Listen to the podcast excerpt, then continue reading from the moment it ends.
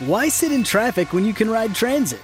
With improved service on the metro and fare free rides on Dash, traveling in and around the capital region has never been easier.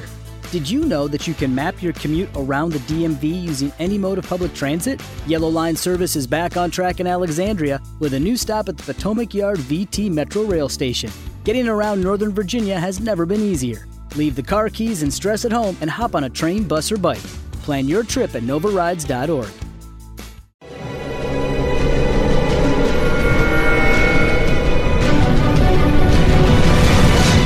Yo documental.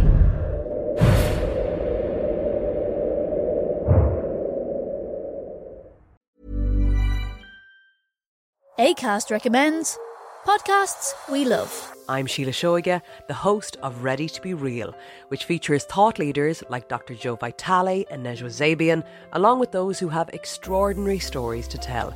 And I also speak to experts on topics as varied as sleep, relationships, aging, folklore, grief, sex, and spirituality. So, for honest and compelling conversations, new episodes of Ready to Be Real release every week, wherever you get your podcasts. ACAST is home to the world's best podcasts, including the critically acclaimed West Cork and the one you're listening to right now.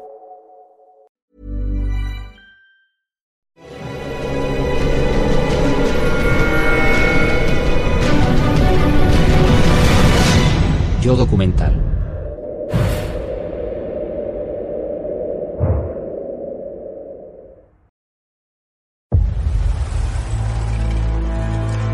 En 1928, el partido nazi intenta recuperarse del desastre electoral y lucha por conseguir legitimidad.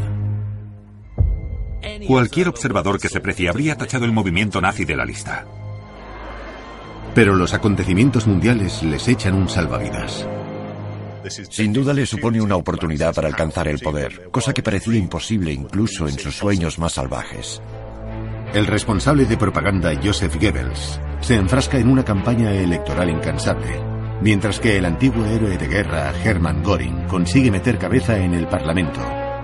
Y el aspirante a soldado y burócrata entre bambalinas, Heinrich Himmler, introduce a un peligroso aliado nuevo en el círculo interno.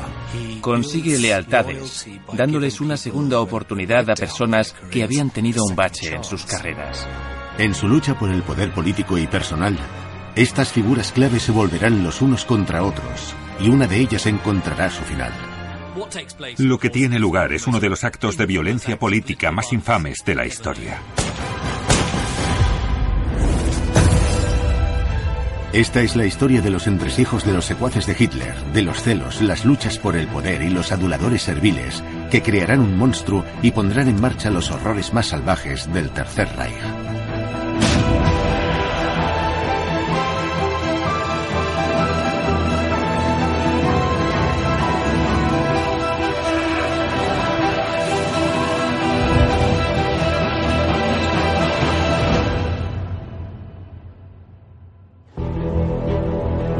Mayo de 1928.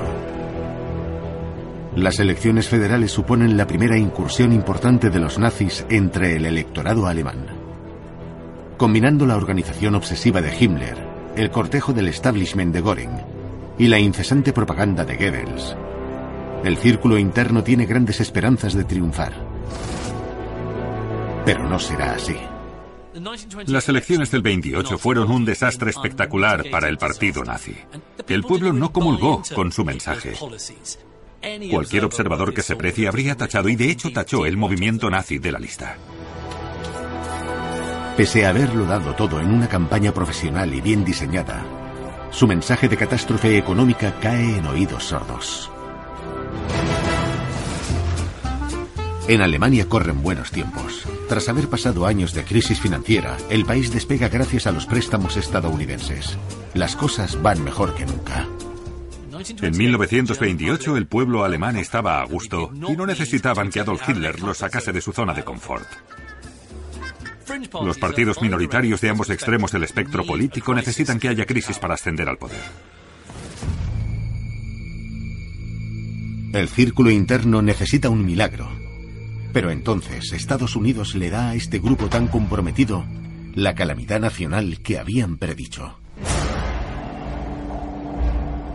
El 29 de octubre de 1929 termina por conocerse como el Martes Negro. La bolsa estadounidense de Wall Street se desploma.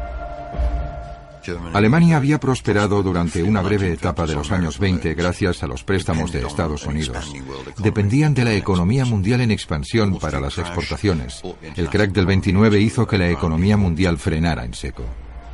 De la noche a la mañana se reclaman millones de dólares en préstamos. Alemania y su economía caen en picado. El crack del 29 y la Gran Depresión son un desastre tremendo para Alemania, que no tiene ni la estabilidad ni la estructura para soportar este desplome tan extraordinario. Es una oportunidad de oro para los nazis. Antes parecían irrelevantes, pero ahora son como profetas. En este clima de caos, se diría que el círculo interno está en posición de ascender al poder. Cuando el gobierno de coalición se desmorona, se convocan otras elecciones para 1930. Dos de los miembros jóvenes del partido reciben su ocasión de destacar. El propagandista y portavoz Joseph Goebbels se aplica a fondo con la campaña. Esto le viene de perlas a Goebbels, que ahora es el jefe de propaganda de los nazis. Esto es un asunto nacional por el que puede, en fin, no desfilar, pero sí cojear. Heinrich Himmler, experto en trazar planes concienzudos entre bambalinas, aporta su capacidad de organización. Quieren ganar visibilidad, quieren estar por todas partes. La prioridad es asegurarse de que tienen un representante en cada ciudad pequeña y pueblecito. Juntos montan una campaña que pretende darle máxima visibilidad al partido. Un blitzkrieg político. En cada cervecería, posada, taberna, restaurante, sala de reuniones, ayuntamiento, en cada choza, va a haber un mitin nazi en algún momento de las elecciones. Utilizan nuevas formas punteras de llevar su mensaje a las masas. Van por ahí en camión o en coche, con altavoces, y reparten periódicos y panfletos. Tienen una energía y una pasión ardientes e inagotables. Solo en las últimas cuatro semanas de campaña se convocan 34.000 mítines del partido nazi. Ya se ve que, incluso en una época anterior a los medios de masas, dedican mucho esfuerzo a difundir su mensaje. Y sus tácticas tendrán una eficacia devastadora. El 14 de septiembre de 1930 llegan los resultados. Los nazis reciben una barbaridad de votos, cuatro veces más que apenas 24 meses antes. Cuentan con 6 millones y medio de votos, lo que les da 107 escaños en el Reichstag. Antes tenían 12. Es un terremoto político. Para Goebbels es un triunfo increíble. Goebbels estaba boquiabierto. Esperaba un buen resultado, pero no tanto. Es el momento en que el partido nazi se vuelve una fuerza nacional y obviamente una que hay que tomarse en serio. Aún no ostentan el poder y todavía les queda recorrido, pero ya han entrado en el juego y como segundo partido con mayor representación parlamentaria, la gente les hace caso.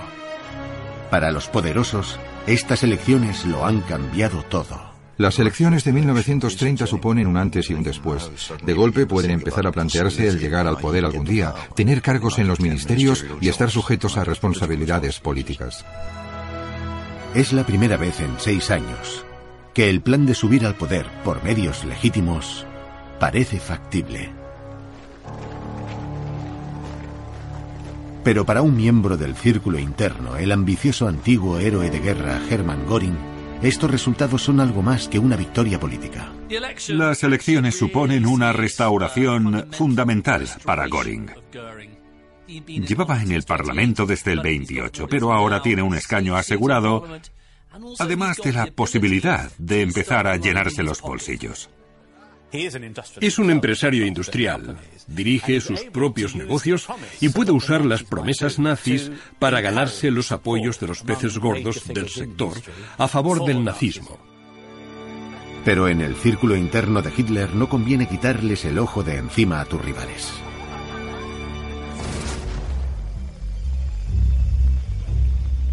El partido nazi progresa triunfante. Pero pese a las victorias políticas, todavía arrastran un problema de sus tiempos de violencia y revolución. Los camisas pardas de la sección de asalto, la fuerza callejera del partido, empiezan a ser un motivo de vergüenza que no les conviene. La sección de asalto parece la gentuza que es. Sí, llevan uniformes, pero no son más que unos matones. Dan muchos problemas y encima se sienten legitimados porque el nazismo se ha vuelto una fuerza política enorme. A veces, en el periodo previo a las elecciones, abandonaban sus deberes y llegaban incluso a atacar a oficiales del partido nazi. A principios de los años 30 no cabe duda de que la SA le supone un problema a Hitler. A veces se metían en peleas con miembros del propio partido. Necesitan con urgencia un líder que los meta en vereda. Dada su experiencia militar, Hermann Göring es la elección obvia. Göring fue comandante de la sección de asalto antes del putsch de 1923 y existe la idea de que quizá tome el cargo. Pero Göring quedará decepcionado. Heinrich Himmler tiene otros planes. No quiere liderar la SA, pero ve que la amenaza que suponen es una oportunidad para afianzar su propia posición. Las SS, con una disciplina de hierro, le ofrecen a Hitler una alternativa magnífica, una a la que Himmler ha dado forma siguiendo las ideas de caballería de sus antepasados arios míticos. Himmler quiere que las SS representen un ideal, no que sean una simple panda de matones, sino una fuerza de élite de gran disciplina y muy politizada. Pero la sección de asalto, que compite directamente con las SS, supone un gran obstáculo para sus planes. Quien tome el mando de la SA tiene que comulgar con su visión, y él conoce al hombre adecuado un miembro ya olvidado del círculo interno, Ernst Röhm.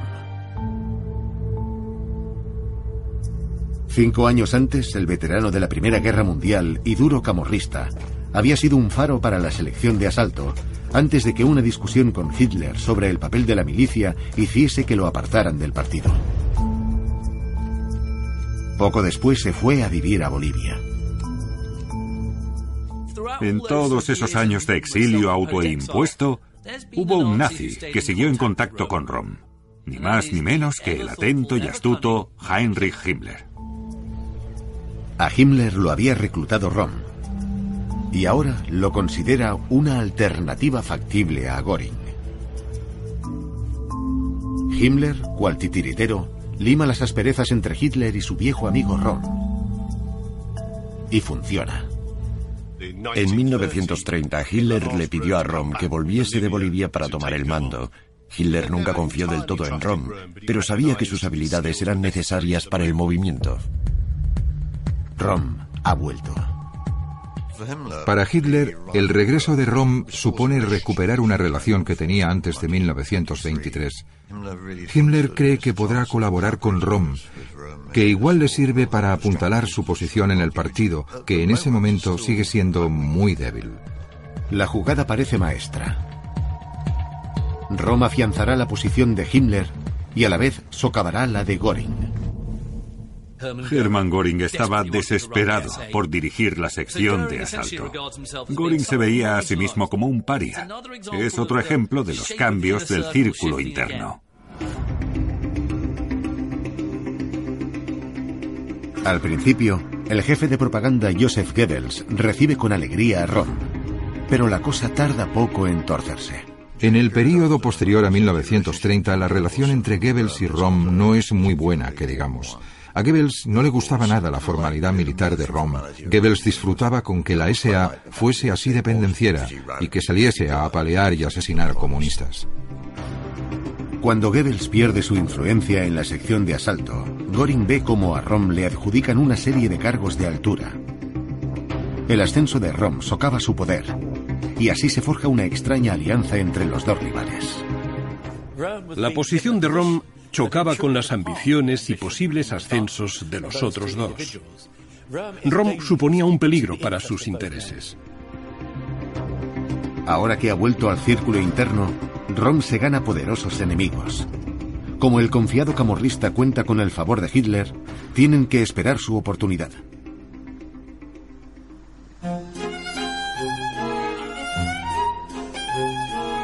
Hermann Göring, antiguo héroe de guerra, ha quedado apartado del ejército.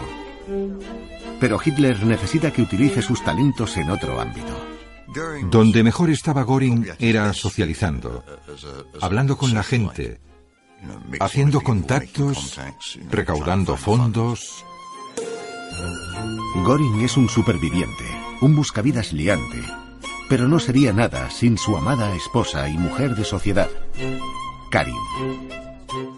Karin es una figura muy importante. Intentaba animar a Göring a que se convierta en un político importante. Habían pasado de todo juntos, pero a costa de su salud. Karin, cada vez más débil, fallece en octubre de 1931.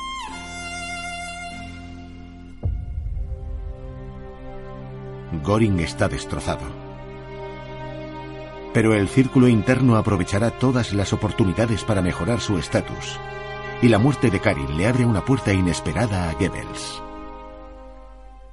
En este periodo tan convulso, Goebbels, el orador incendiario, empieza a tranquilizarse. Es un mujeriego, Goebbels, cosa que sorprende si uno lo ve, pero es lo que hay. Tiene sus encantos y acaba sentando la cabeza con Magda. Goebbels y Magda se casaron en la nieve, con una guardia de las juventudes hitlerianas y el propio Hitler como padrino. Fue un día muy feliz. Al haber fallecido la esposa de Göring, queda libre una plaza para una anfitriona ambiciosa. Entre la élite nazi había mucha competitividad a la hora de hacer contactos, socializar y demás. Creo que Joseph y Magda Goebbels se veían como sucesores de Karin y Göring. Los dos aprovechan su oportunidad para hacerse un hueco en el círculo interno. El nuevo matrimonio Goebbels es una pareja nazi encantadora, así que cuando su adorado Hitler va a tomar el té, Magda prepara un bizcocho y Goebbels hace todo un despliegue de adulación y servilismo. Pone discos con los grandes éxitos de Hitler, sus discursos. Pero Göring contraatacará.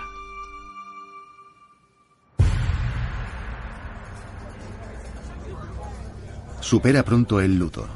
Y ahora que no hay nada que tenga a raya su deseo de dinero y poder, se pone al pleno servicio de Hitler. A Göring nos lo imaginamos gordo, jovial, con un uniforme ridículo, como si lo hubiese sacado de una tienda de disfraces. Pero no nos dejemos engañar, porque era alguien muy calculador e implacable, dispuesto a todo. Ahora que es viudo, puede dedicarse por completo a perseguir sus ambiciones. Entre tantas elecciones y rivalidades internas, hay alguien que está ascendiendo a la chita callando. Heinrich Himmler. Mientras, Himmler traza sus planes a la chita callando. Se está formando su base de apoyos. Tanto las SS como la sección de asalto aumentan rápidamente sus filas con la Gran Depresión. El desempleo atrae a muchos hombres al movimiento y se empieza a ver que las SS se vuelven cada vez más una fuerza policial interna. Pero aunque las SS de Himmler ganan fuerza, no todo va como él esperaba. El plan de Himmler de recuperar a Ernst Röhm no cuaja. La sección de asalto es cada vez más poderosa y el abusón de Röhm no piensa seguir el ejemplo de Himmler. Himmler se siente inferior. Ve a Röhm como el campeón, el que tiene más peso. Consciente de su error, Himmler se centra en mejorar sus fuerzas de las SS. Si consigue que se ocupen de la seguridad del partido, afianzará tanto su papel como su posición. Himmler empieza a plantearse más seriamente montar un servicio de inteligencia en las SS que sea independiente del de la SA y otras organizaciones del partido. Necesita un grupo dentro de su organización, las SS, que no solo espíe a los enemigos del partido, sino también a los propios afiliados bajo el pretexto de que quizás sean unos traidores. Y por eso monta lo que él llama Sicherheitsdienst, el servicio de seguridad, el SD. Himmler necesita que alguien lidere la nueva fuerza, alguien de confianza, un miembro nuevo del círculo interno que comprenda su visión y ambiciones sin poner en peligro su poder. En junio de 1931, Himmler se reúne con un joven que busca trabajo. Esta entrevista fijará el destino de millones de personas. El tipo que llama a la puerta de Himmler para ofrecerse a dirigir el SD es un joven llamado Reinhard Heydrich. Su aspecto ario impresiona a Himmler de inmediato. Es la encarnación de lo que él cree que deberían representar las SS y Himmler, el aspirante a soldado, queda asombrado por el historial militar de Heydrich. Le impresiona que Heydrich sepa hablar con él en lenguaje militar y explicarle sus planes para la creación del servicio de inteligencia de las SS. Heydrich, con una gran educación, había ostentado un puesto muy codiciado en la reducida marina alemana de posguerra pero después se había metido en un asunto turbio. Se prometió a la vez con dos mujeres. Y el padre de una era una persona muy influyente con muy buenos contactos. Cuando el asunto salió a la luz, Heydrich desdeñó las quejas del padre, actitud que horrorizó a la marina. Se quedó con una de sus prometidas, pero perdió el puesto. Como no lo consideraban un hombre de honor, lo largaron. Entonces estaba prometido. Tenemos a un hombre desesperado. Ansioso por causar buena impresión, el ingenioso Heydrich le dice a Himmler todo lo que éste quiere oír. Lo único que ha hecho es leer de crío novelas de detectives, espías y demás. Y aprovecha para impresionar a Himmler con sus conocimientos de cómo funcionan los servicios de inteligencia. Más experiencia no tiene, pero le basta. A Heydrich se le da de maravilla aprender sobre la marcha. El ambicioso Himmler y su nueva mano derecha están al mando de un servicio de seguridad autorizado a espiar a los propios miembros del partido. Es una herramienta que aprovecharán al máximo.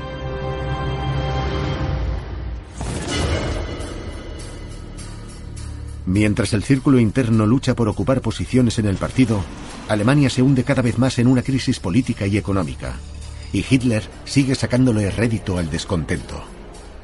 Una de las cosas que consiguió hacer Hitler después de las elecciones de 1930 fue darle una imagen al partido más válida, de movimiento político respetable. Las elecciones les van granjeando más triunfos, y en 1932 los nazis son técnicamente el partido más grande del Parlamento.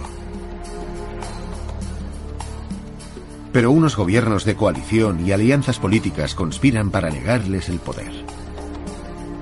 El 30% de los trabajadores alemanes está sin empleo. Cuando se convocan otras elecciones para noviembre, el círculo interno teme que si no aprovechan la oportunidad, pierdan su momento. A Joseph Goebbels, dramaturgo fracasado y académico frustrado, los nazis lo han tratado bien. Con apenas 35 años, ya se ocupa de la campaña electoral nacional. Es su mayor oportunidad hasta la fecha. El enfoque de Goebbels es inédito e innovador. Usa todas las técnicas teatrales a su disposición para presentar a Hitler de una forma en la que no se había presentado antes a ningún líder político.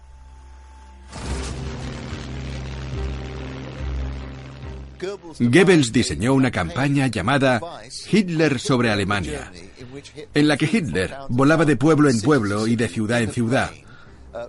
Se grababa y había tropas en tierra esperando a ver cómo el Führer descendía del cielo como si fuese un ángel vengador bajando desde las nubes. Fue muy impactante para la gente de vida gris y aburrida.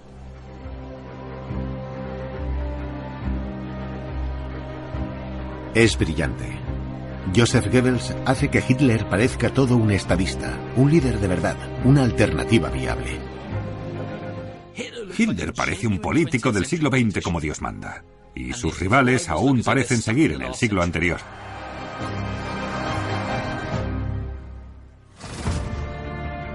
Pero pese a todos sus esfuerzos, no ganan las elecciones. El 50% de los votos se reparten entre los nazis y los comunistas, que se encuentran en un punto muerto político. Si el círculo interno quiere inclinar la balanza, necesitará el apoyo del establishment. Pero es más fácil decirlo que hacerlo. El presidente alemán, el mariscal Hindenburg, no se fiaba nada de Hitler, no entendía la política de masas, no entendía de dónde salía Hitler. El presidente Hindenburg no concebía tener que relacionarse con este antiguo soldado. Solo el presidente Hindenburg puede darle a Hitler lo que quiere, la Cancillería. Sabiendo esto, un miembro clave del círculo interno aprovecha la oportunidad de mejorar su situación.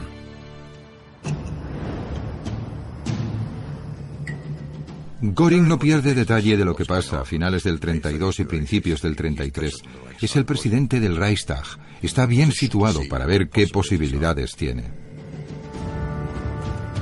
Gracias a su reputación y contactos, Göring se dispone a demostrar que él es el único capaz de catapultar a Hitler al poder. Göring se corona en 1933. Es él quien une a los dos hombres de una forma que nadie más podría haberlos unido. Göring convence a Hindenburg de que confíe en Hitler. Esta mediación es clave para Göring y le gana un lugar en pleno corazón del círculo interno. Göring ha salvado la situación.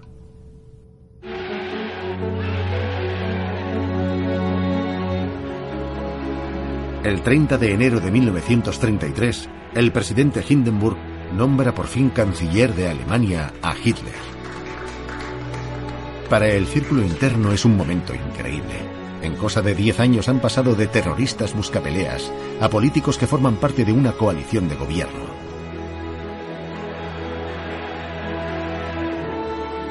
El día que nombraron canciller a Hitler, los soldados de asalto de la SA desfilaron por el centro de Berlín y bajo la puerta de Brandenburgo llevando antorchas, lo que ejerció un poder visceral sobre las masas. Las celebraciones, orquestadas como no por Goebbels, son espectaculares.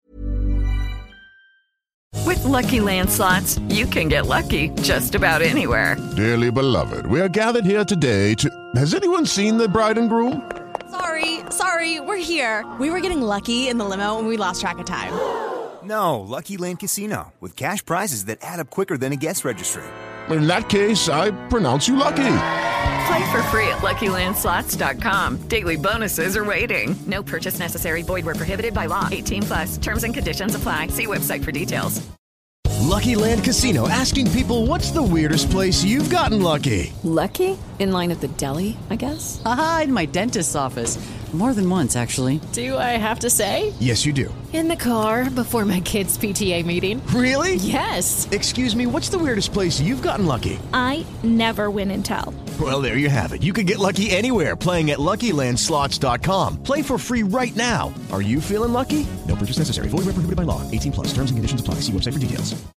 ACAST recommends podcasts we love. I'm Sheila Shoiga, the host of Ready to Be Real, which features thought leaders like Dr. Joe Vitale and Nejwa Zabian, along with those who have extraordinary stories to tell.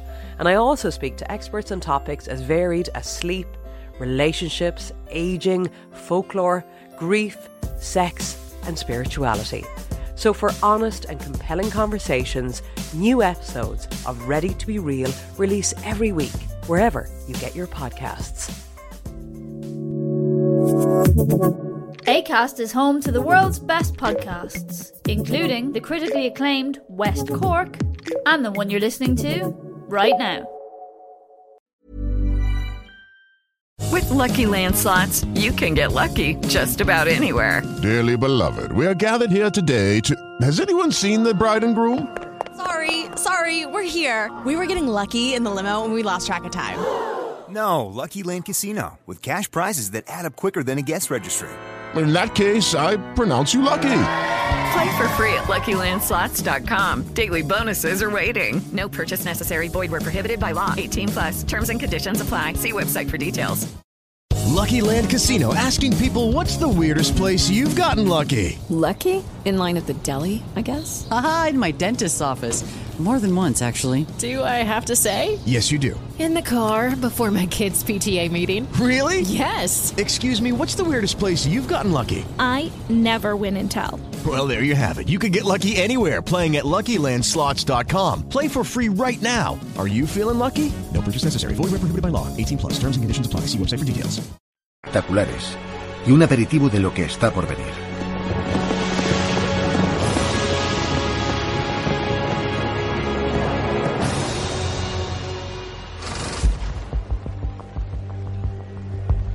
Pero todavía les falta camino. Puede que su líder sea canciller, pero los nazis solo ostentan unos pocos cargos del endeble gobierno de coalición. Y bajo la apariencia de Partido Unido se halla una competición por hacerse con esos puestos que no hace sino avivar las tensiones del círculo interno. Cuando a Hitler lo nombran canciller, se intensifica la competición en el partido por aspirar a cargos superiores.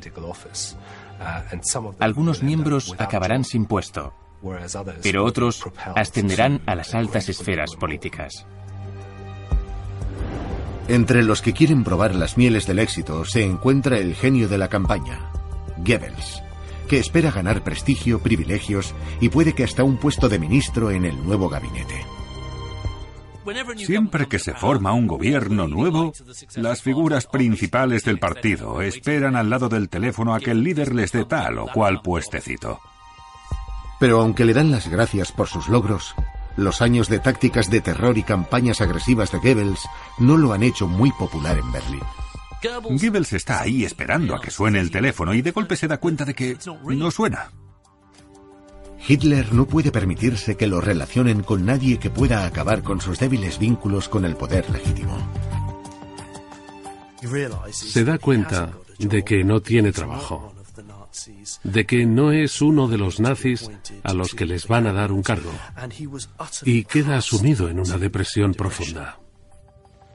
Pero mientras una estrella se apaga, otras deslumbran. La recompensa de Göring por asegurarle a Hitler la Cancillería es el puesto de ministro del Interior del mayor Estado de Alemania, Prusia. A Göring lo ascienden a ministro del Interior, cargo que le otorga un gran control sobre todos los asuntos internos de Alemania. Prusia es su base, su bastión. Göring centra los recursos de su nuevo imperio administrativo y burocrático en cumplir los objetivos nazis. Puede convertir a la policía prusiana en una nueva clase de fuerza policial, como el mundo no ha visto nunca. Göring la llama la policía secreta del Estado. Nosotros la conocemos como la Gestapo. Y como todos sabemos, se volvió la encarnación del terrorismo de Estado más salvaje.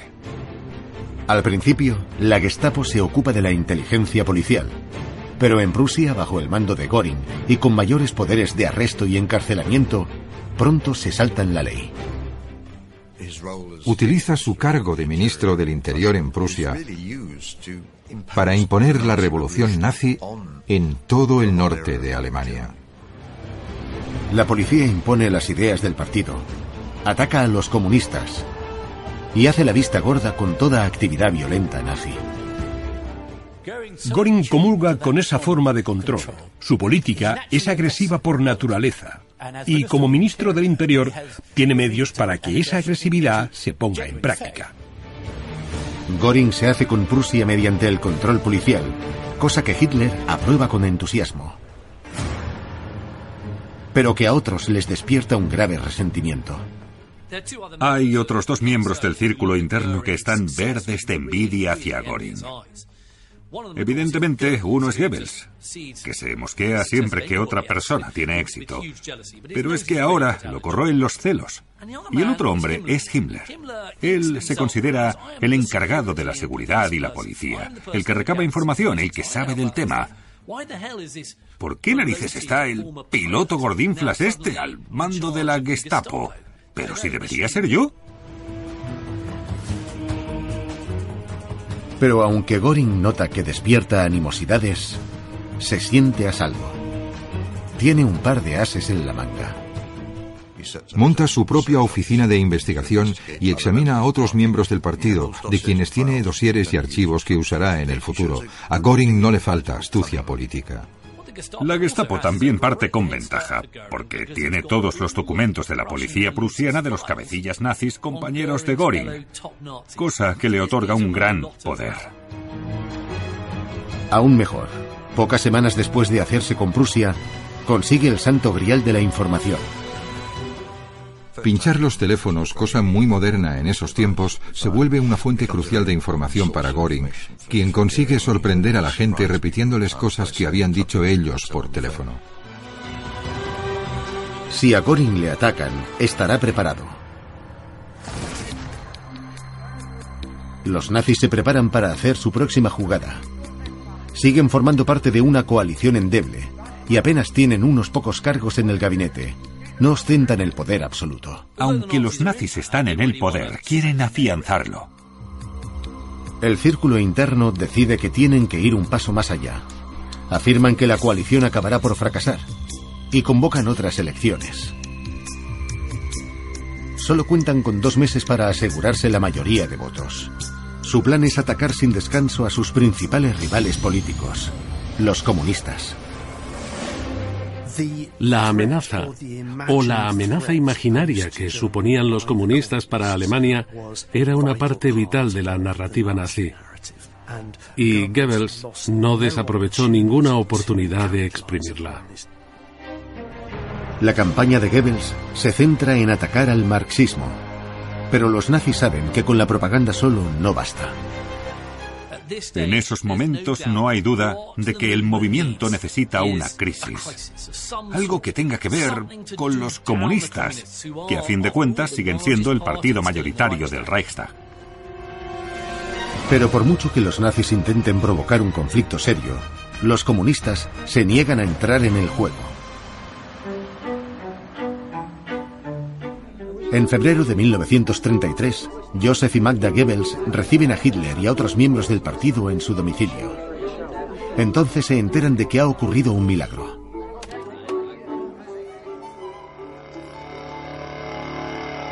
El Reichstag está ardiendo. El incendio es en febrero y él había tomado el poder el mes anterior. Todos los indicios apuntan de forma circunstancial a que ha sido cosa de los nazis.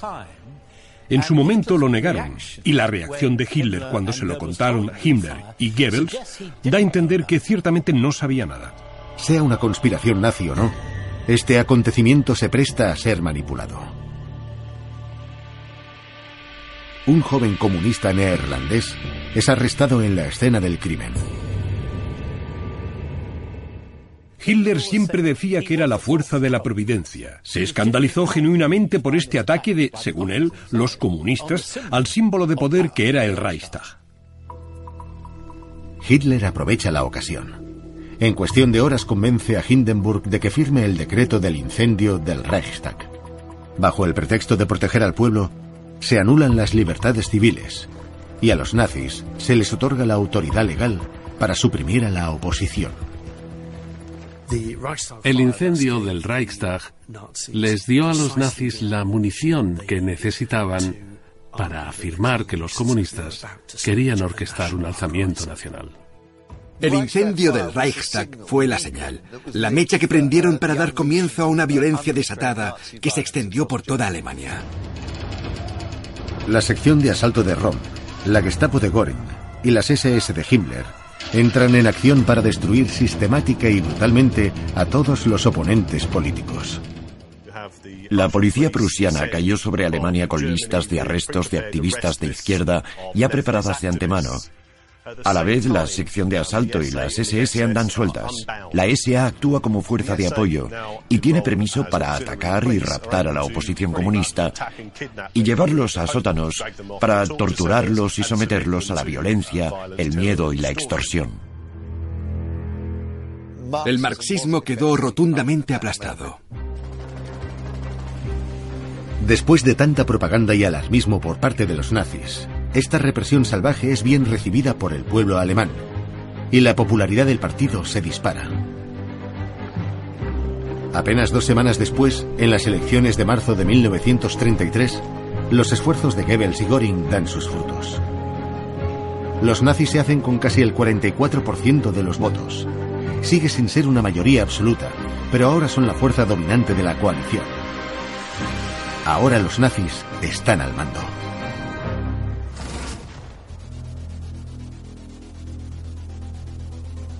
Una vez más, el círculo interno espera su recompensa. Göring, con ansias de poder, ya tiene varios cargos políticos, pero ahora se crea un ministerio nuevo a la medida de sus talentos. Le encargan desarrollar en secreto la primera fuerza aérea moderna del mundo. Aquí Göring deja de ser solo ministro en Prusia para convertirse en alguien con una responsabilidad nacional. Es la elección lógica para montar un ministerio del aire que será una forma velada de rearmar la fuerza aérea alemana. Sin depender del ejército y la marina ya establecidos y con un buen presupuesto y uniformes estilosos propios, Göring está en su salsa.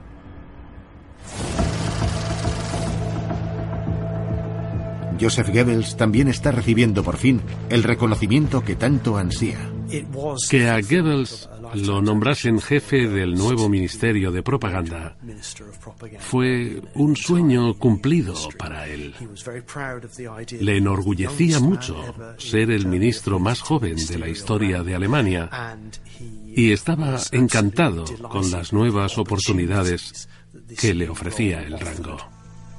Goebbels está encantado con el puesto, cuya influencia aumenta de inmediato. Tras unos meses de preparación, reunió a todos los artistas, escritores, músicos, pintores y escultores de Alemania en una sola organización. Apenas diez años antes, Goebbels era un joven amargado y con frustraciones.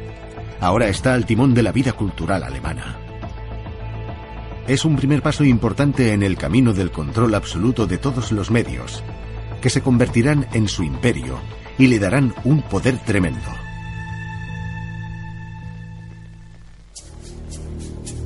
Los nazis están al mando, y la ley y el orden deben reflejar su visión e imponer sus valores. Hay que centralizar las fuerzas policiales del país y someterlas al control de alguien del círculo interno, un cargo de gran poder y muy codiciado. Göring cree que él es la mejor opción.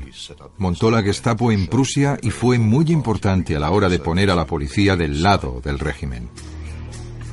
Pero Göring tiene un rival inesperado. El jefe de seguridad y burócrata meticuloso Heinrich Himmler. La relación entre Göring y Himmler en el 33 y el 34 es muy irregular. Göring está en lo más alto de la jerarquía política y Himmler aún está dando bandazos, intentando ubicarse y encontrar su lugar. Está muy ocupado poniendo los cimientos de su futuro poder. Es la gran oportunidad de Himmler. Quiere estar al mando de un Estado policial unificado, con cuerpos que sigan el ejemplo de las SS que ya estableció. Habla con Hitler para explicarle por qué debe darle el puesto. Cumple, es voluntarioso, se le da bien organizar.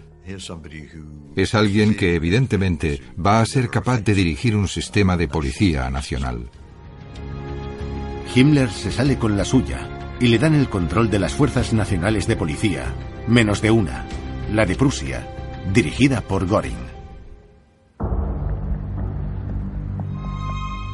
Göring se queda con su valiosa Gestapo y aunque es Himmler quien se ha quedado con el premio gordo, Göring reconoce que le conviene tener al joven burócrata de su lado. no tarda en reclutarlo como representante en Prusia. Se da cuenta de que Himmler puede ser muy útil, así que deciden colaborar. Pero claro, Göring es el superior de los dos. Una vez más, subestima a Himmler, su ambición y su capacidad de montar organizaciones.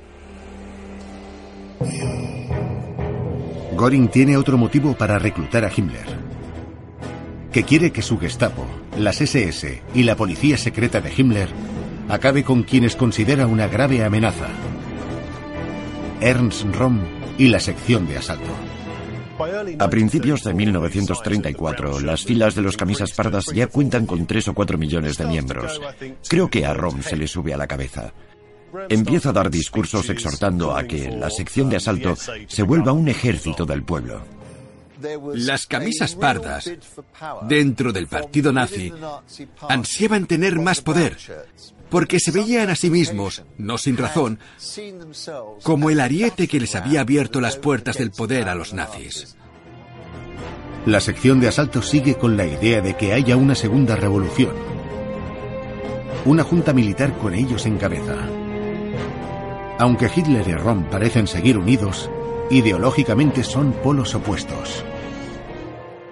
Conforme Hitler madura políticamente y se separa de la figura del tamborilero que llama a los hombres a las armas por las esquinas, empieza a avergonzarse cada vez más de Rom. ¿Quién es este homosexual tan corpulento que ronda por ahí? La homosexualidad de Rom nunca ha sido un secreto, pero ahora que son líderes legítimos, se está volviendo una cuestión que pueden aprovechar su rival Göring y su nuevo recluta, Himmler. Himmler, antaño aliado de Rom en el círculo interno, se ve ahora compitiendo contra él. Existe una relación de amor-odio fascinante entre las SS y la sección de asalto, y también entre Himmler y Rom. En 1934, Himmler quiere que sus nobles SS sean independientes y no estén mancilladas por asociarlas con la actitud pendenciera y la depravación de la sección de asalto. Himmler decide que hay que ocuparse de su antiguo camarada Rom. Himmler, el líder de las SS, era un maestro de la burocracia, un genio manipulador tras la cortina, y se reunió con Göring para conspirar contra Rom. Rom actuaba contra los intereses de los dos. Vieron que si lo hacían caer, ambos tendrían la oportunidad de aprovecharse de la situación. Necesitan todos los recursos posibles, así que el ayudante de Himmler, Reinhard Heydrich, se sube a bordo. Le encargan buscar pruebas incriminatorias y pone al SD manos a la obra. El servicio de inteligencia intenta descubrir qué trama la sección de asalto y consigue información para transmitírsela a Hitler. Pese a que apelan a la homosexualidad de Rom, Hitler no se muestra receptivo. Como se conocen desde hace tiempo, ya está al corriente y mira para otro lado. Pero los conspiradores saben qué botones apretar. No hay secretos cuando Göring y Himmler intentan convencer a Hitler de que hay un elemento corrupto en la sección de asalto. No cabe duda de que Hitler es homófobo y la idea de que Rom y los líderes de la sección de asalto monten orgías homosexuales es algo que no tolera. A Hitler le dicen que la influencia de Rom no solo corrompe la jerarquía de la sección de asalto, sino también a las juventudes nazis. Hitler, asqueado, acaba dándoles luz verde a los conspiradores. Se abre la veda contra Rom y su SA. Himmler le ordena a Heydrich que se ponga a sacar información sobre Rom. Información manipulada, pero bastará. Los nazis son muy de inventarse cosas, soltar la acusación y declarar la culpabilidad, que es lo que va a pasar con Rom. En junio de 1934, Hitler prepara una purga de la sección de asalto. Cancela los ejercicios militares anuales y les ordena que se retiren.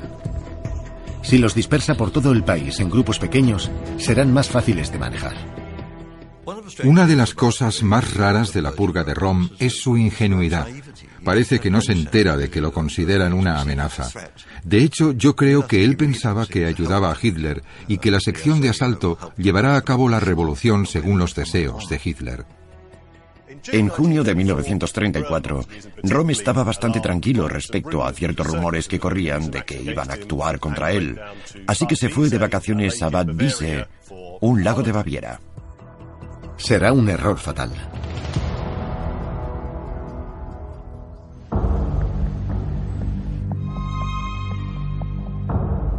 Göring, Himmler y Heydrich han trabajado a contrarreloj para desacreditar a Rom. Y por fin han encontrado su as en la manga. A finales de junio de 1934, sorprendentemente, encuentran pruebas de que Rom es un traidor. Hay documentos que prueban que recibió millones de marcos del gobierno francés para que intentase derrocar a Hitler por ellos. Por supuesto, todo son pruebas falsas. Armados con las pruebas de que Rom es un traidor, además de un degenerado, los conspiradores convencen a Hitler de que tiene que actuar cuanto antes. El destino de Rom está sellado. Lo que tiene lugar es uno de los actos de violencia política más infames de la historia. Se llama la Noche de los Cuchillos Largos, y vaya que si estaban afilados. Al ver las pruebas falsas, Hitler, el canciller de Alemania, hace algo extraordinario, ocuparse en persona del asunto. Fue en una caravana de coches con tropas armadas de las SS que lo escoltaron hasta Bad Wiese. A las seis y media de la mañana, Hitler irrumpe en el hotel, pistola en mano. Se dirige a la habitación de Rom. Abre la puerta y dice, levanta, quedas arrestado por alta traición. Rom, adormilado y confuso, no entiende qué está pasando y se levanta.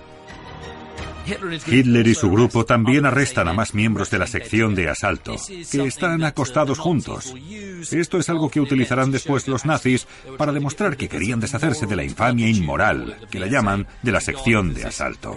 Tenía fama de haber mucho homosexual. Demostrando que son caballeros puros de la orden nazi, las SS de Himmler detienen a 200 oficiales superiores de la SA, purificando la decadencia del grupo. En cuestión de 24 horas, asesinan a muchos. Esta es, en cierto modo, la oportunidad para la que tanto tiempo llevaba Himmler preparando a la organización. Están demostrando claramente que son los instrumentos más fieles del Führer. Otros acaban encarcelados, como el propio Rom. Por motivos sentimentales, Hitler quiere perdonarle la vida a Rom. Pero Göring y Himmler lo convencen de lo contrario, diciéndole, Mein Führer, es inútil matar a todos los subordinados de Rom si deja con vida al muy cerdo. Ahora que han llegado hasta aquí, no puede haber vuelta atrás.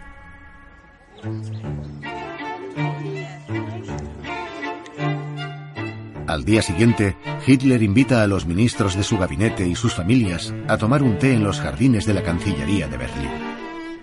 Y mientras se toman su té, está teniendo lugar la noche de los cuchillos largos. Es casi como en la segunda de El Padrino. Como una película de la mafia.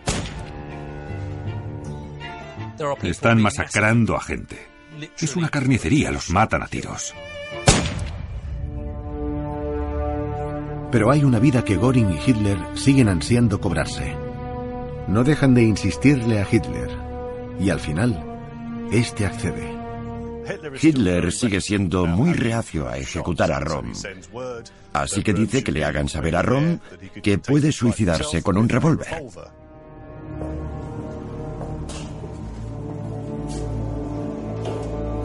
Los guardias de las SS le entregan una pistola con una bala a Rom. Le dicen, ya sabes qué hacer. Si en diez minutos no oímos un disparo, nos encargaremos nosotros. Será el jaque mate, pero Rom no es un traidor. Pasan diez minutos y no se oye nada. Luchador hasta el final, no piensa darles esa satisfacción. Dos miembros de las SS abren la puerta y Rom les dice, tendréis que dispararme vosotros o que me dispare Adolf Hitler. Y le disparan tres veces en el pecho y una en la cabeza. La muerte de Rom es el sangriento punto y final de la purga asesina de Göring y Himmler. Seguimos sin saber cuánta gente murió en ese sangriento fin de semana de barbarie, pero desde luego fueron centenares. Fue un aviso no solo para Alemania, sino para el mundo, de que oponerse a los nazis en lo más mínimo podía ser una sentencia de muerte.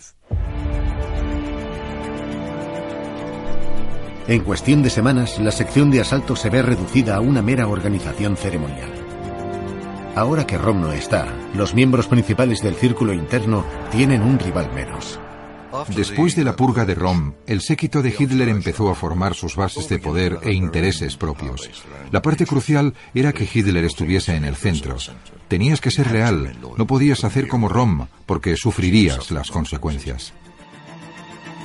Dos semanas después, el presidente Hindenburg fallece y Hitler une los cargos de canciller y presidente, proclamándose el líder supremo de Alemania.